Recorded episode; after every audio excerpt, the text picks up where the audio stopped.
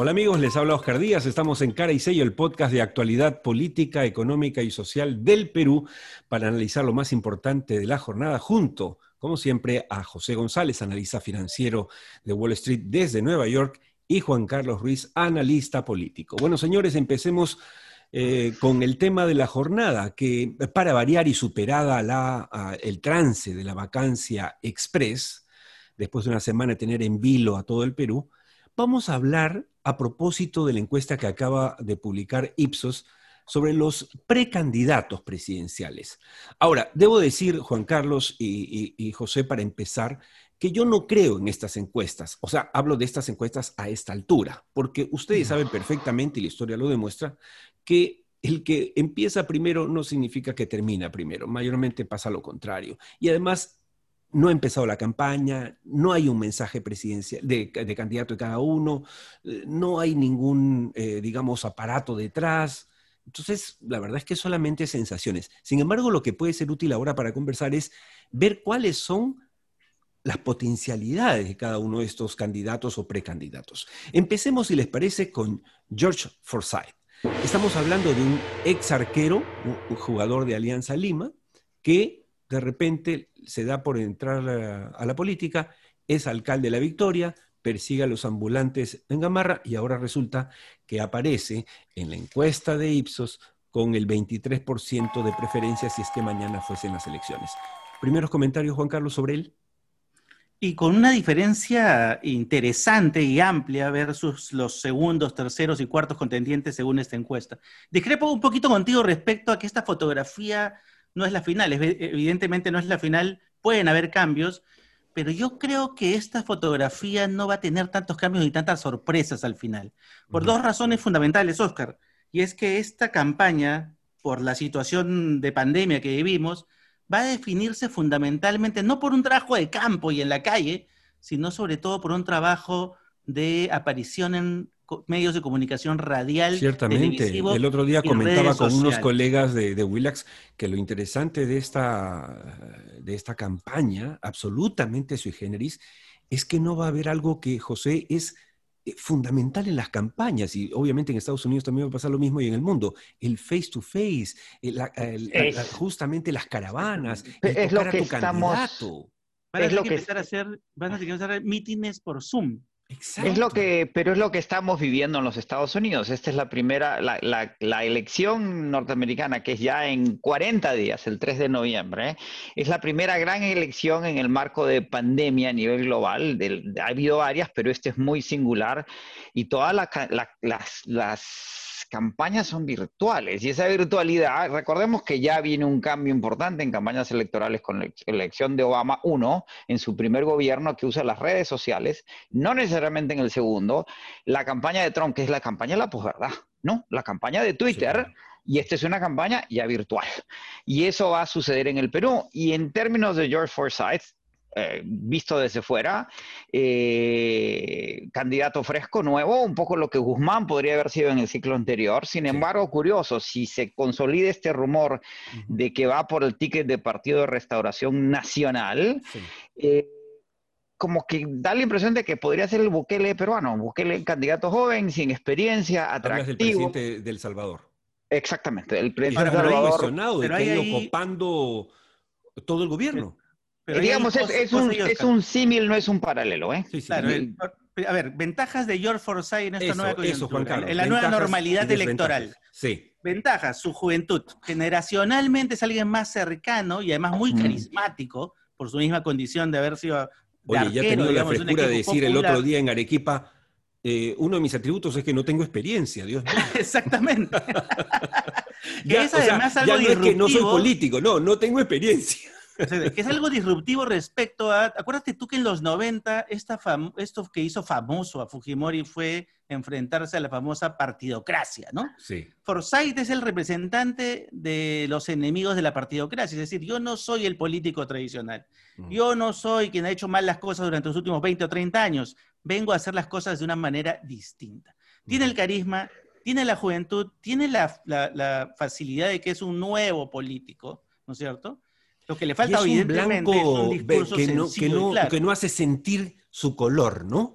que Eh, sí, sí, es un claro, el- blanco el- popular, ¿no? eh, exacto, un Es, blanco es de, popular. es de la victoria. Un ¿no? Y- blanquiñoso, y- y- un y de la blanquiñoso para hablar en victoria, peruano. Pero además aliado con sectores conservadores, eh, con, con una base religiosa, que es de ahí donde viene Bukele, y es lo mismo que hace Bolsonaro en, en Brasil. Bolsonaro se, hace, se bautiza antes de, antes de la elección, porque a lo que estás apostando es la movilización del voto sin tener un respaldo de un partido político cuyo, cuyo objetivo en última instancia, que es lo que hacían los partidos políticos tradicionales el día del voto, es movilizar el voto. Sin maquinaria no se moviliza el voto. Y esa movilización hoy día se da también de sectores alternativos. Tengo Ahora, no- entendido no quiero- además, José, Juan Carlos, no quiero que nos gane el tiempo y no abarquemos los demás candidatos, pero para rematar, en segundos, para ti, Forsyth sí tiene opción para ganar. Yo te digo así, sinceramente, yo creo que la segunda vuelta electoral, si, me- si, nos remitimos a la fotografía actual, va a estar probablemente entre Forsyth, y me, y me atrevo a hacer este pronóstico, Forsyth, Fujimori y Acuña. Yo creo que ahí sale, de esa terna sale la segunda vuelta. Pero mira lo que acabas de decir, Juan Carlos. Son, los tres son candidatos de derecha, entre comillas, ¿no? Idea de defender De derechas e derecha, entre izquierdas. comillas. Pero de- claro, tienen la ventaja de que están postulando un Hernando de Soto, un Diez Claro. Canseco, Y los pone más al un centro. Sillonis, exactamente. Eh, la presencia de un Roque, toda esa derecha Sí, porque que ojo, José, de alguna vale la manera pena la hacer, tecnocracia limeña, claro, los vale está la dejando al pena medio a estos hacer tres. la observación. Si bien tiene razón, José, hay una cosa. Eh, Forsyth realmente, estoy seguro que ahorita haces una encuesta, lo ubican en centro. A, Claro. a Keiko sí, pero una derecha Keiko- que se ha Keiko llamado has- derecha popular. O ¿Has sea, escuchado más al centro. últimos mensajes? ¿no? Y tres, a Acuña, sí, es de derecha, pero su fisonomía, su forma de ser, su extracción, lo convierte también en un centrista. Por eso también tiene opción. Yo ahí comparto en ese sentido la opinión. Hay, ¿Y qué- hay ángulos, hay ángulos populistas, ¿no? O sea, el Eh, como fenómeno global existe. O sea, independientemente del señor Donald Trump. ¿sí? Yo voy, yo voy a, yo voy a soltar una, una- La Sí. palabra clave en esta elección va a ser la palabra progreso. Aquel que logre traducir en un buen fraseo político qué significa el progreso para la nueva elección, digamos, va a ser el que va a sacarle el jugo a la batalla final y probablemente gane la elección. ¿Qué significa progreso sí. respecto a educación y salud? ¿Qué significa progreso respecto a seguridad y orden público? ¿Qué significa re- eh, progreso respecto a empleo e informalidad? ¿Qué significa progreso respecto a reactivación económica e inclusión financiera o digital? Esas son para mí las palabras claves de esta elección. Aunque Claro, creo Juan que el progre- lo que dices, lo que la, la izquierda desplazada en el Perú a, las márgenes, izquierda entre comillas de nuevo, es una opción de centro derecha, ¿no? Es correcto. es Cuando correcto. hablamos de, de- de progreso, no estás hablando de progresista necesariamente. No, no, no. no. progreso, eh, eh, quizá entendido, si vemos lo, lo que han sido los resultados de las últimas elecciones, estamos hablando de, un, eh, de una manera de ver el, progreso como un populismo adesentado, porque yo creo que lo que más vamos a ver en esta elección son guerras populistas que no hemos visto en los últimos años, en las últimas elecciones. O sea, quién vende más, quién ofrece más y quién es más creíble. No importa si realmente explicas bien lo que quieres hacer, es te creo te creo el sueño y, en- finalmente así son las elecciones. Danilo eh, hay una gran duda, Juan Carlos, eh, si, si Urresti postulará o no, porque a- el Parlamento acaba de aprobar efectivamente una norma que impide que los eh, co- condenados en primera instancia eh, postulen, pero aparece con una segunda opción. Si él se le abriera la, la puerta, eh, coincidirás conmigo en que sí va a pelearla también. Es un buen candidato, sí. Es un buen candidato, probablemente uno de los candidatos con mejores cualidades de campaña, pero, pero tengo entendido que con la norma aprobada en el Congreso y ya firmada por el Ejecutivo, o sea, vigente para esta elección, Ujú. y con el voto fav- a favor de él mismo, eh, él fue, quedaría fuera de la contienda porque tiene una, de, una sentencia en primera instancia eh, y eso le impediría ser Eso, Juan Carlos, es, es- es a todos los candidatos, no solo los candidatos al legislativo. La ley es, es una ley, es una ley Total. frazada, como dirían aquí, se aplica a todos los candidatos. Ahora, Keiko Fujimori, ¿qué tal eh, incógnita? estamos hablando de una mujer que ha, metido la pata como nadie en los últimos años desde que perdió la elección y nunca superó el trauma de los 40 mil votos que la dejaron sin, la presidencia frente a PPK, eh, esta, esta, guerra eh, ¿no? fratricida dentro de su propio partido y dentro de su propia familia, que le ha costado tanto y ha terminado con ella eh, con prisión preventiva. ¿Tú realmente, Juan Carlos, crees que ella va a postular? A ver, todavía no lo decide, por lo que yo sé, pero si postulara, es alguien que tiene opciones, porque no solamente, recuerda, las elecciones se ganan por un personaje que tenga un liderazgo carismático, que sea creíble, que sea confiable, que tenga una narrativa sencilla y simple para explicar las cosas, pero por otro lado también es importante la recordación de marca del partido.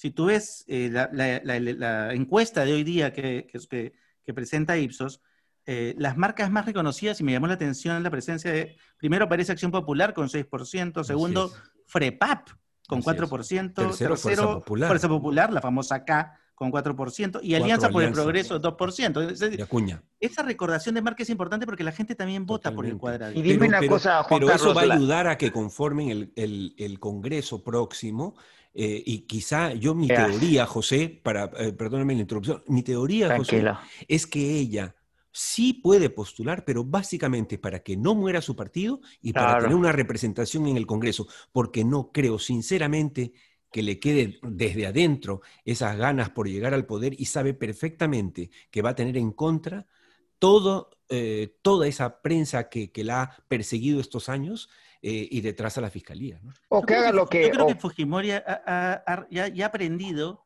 que es una mejor líder de oposición que una gobernante. Y, además puede, puede, puede buscar protección como Cristina Fernández en Argentina. Ya queda claro que Cristina Fernández es vicepresidente, pero no ejerce poder alguno.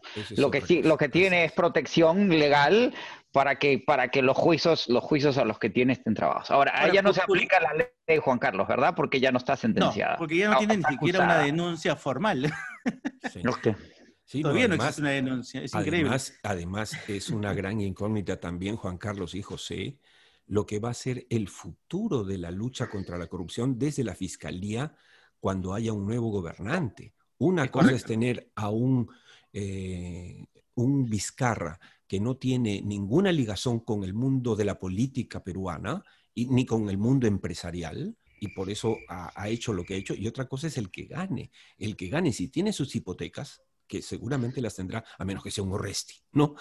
Eh, va posiblemente a influenciar un cambio en la línea, en lo duro de la línea de la fiscalía que hasta hoy se ha marcado. Ahora, en ese sentido, Verónica Mendoza, eh, para mí, después de lo que hizo, después que se apartaron eh, Marisa Glave, la chica Wilka, el absurdo de que ese matrimonio forzadísimo que quiso hacer en la última elección eh, parlamentaria, eh, eh, ¿no? juntándose, haciendo un, haciendo un servinacuy con el, Vladimir Cerrón, un, homófobo, eh, conocido, machista, etcétera, le ha costado, pero ¿tú crees que se recupere de eso? Para empezar, Verónica no, no tiene, Nuevo Perú no ha alcanzado los, los, votos, los, digamos, la número de firmas para poder tener una representación. Entiendo que sigue o sigue planteando una alianza conjunto con el Perú para esta elección y en eso se encuentra. Evidentemente esas alianzas no le hacen mucho bien, ¿no? Es, es como es como esas alianzas que te hacen daño, ¿no? Exacto. Porque si ella fuese sola, probablemente tendría, es una buena candidata, sabe hacer campaña, es una izquierda intelectual, ¿no? Eh, que viene de las ONGs, caviar, Caviar popular, no es tan caviar finalmente. Sí, sí, pero, pero es, carismática, simpática, tiene buen fraseo. Ahora, el, problema, el problema Juan Carlos y Oscar, es que, es que la matriz antiizquierda a nivel regional es muy fuerte. Es fuerte, exactamente. Salvo, salvo veremos cómo viene la elección en Colombia, en donde Petro podría o no tener una opción en el resto de América Latina no hay, no hay una matriz muy clara. AMLO no es necesariamente de izquierda en México, es eh, ex-PRI, eh, que es una singularidad. Yo creo que la matriz en este ciclo no favorece a la izquierda. Ahora, Julio Guzmán, Juan Carlos, después de eh, esa carrera el, de chifa con, el chifa con incendio no lo va a ayudar. Este, se recuperará porque, claro, ojo, ojo, José y Juan Carlos, recordemos que lo mejor que le puede pasar a un candidato es que le disparen antes de su campaña. En este caso, a él, le han disparado con este tema antes y, de alguna manera eso puede teflonearlo. Igual que a, Acuña lo ha tefloneado para la elección que viene el hecho de que le hayan dicho plagiador y todo en la elección anterior. Correcto, es correcto. Y, y Acuña se ha dedicado a limpiar cada una de esas acusaciones y aparentemente no habría más. En el caso de Guzmán, yo veo a un candidato que lamentablemente, a diferencia de un Forsyth que sale de nada, de lo nuevo, eh, la vinculación que tiene Guzmán con la tecnocracia limeña es muy alta.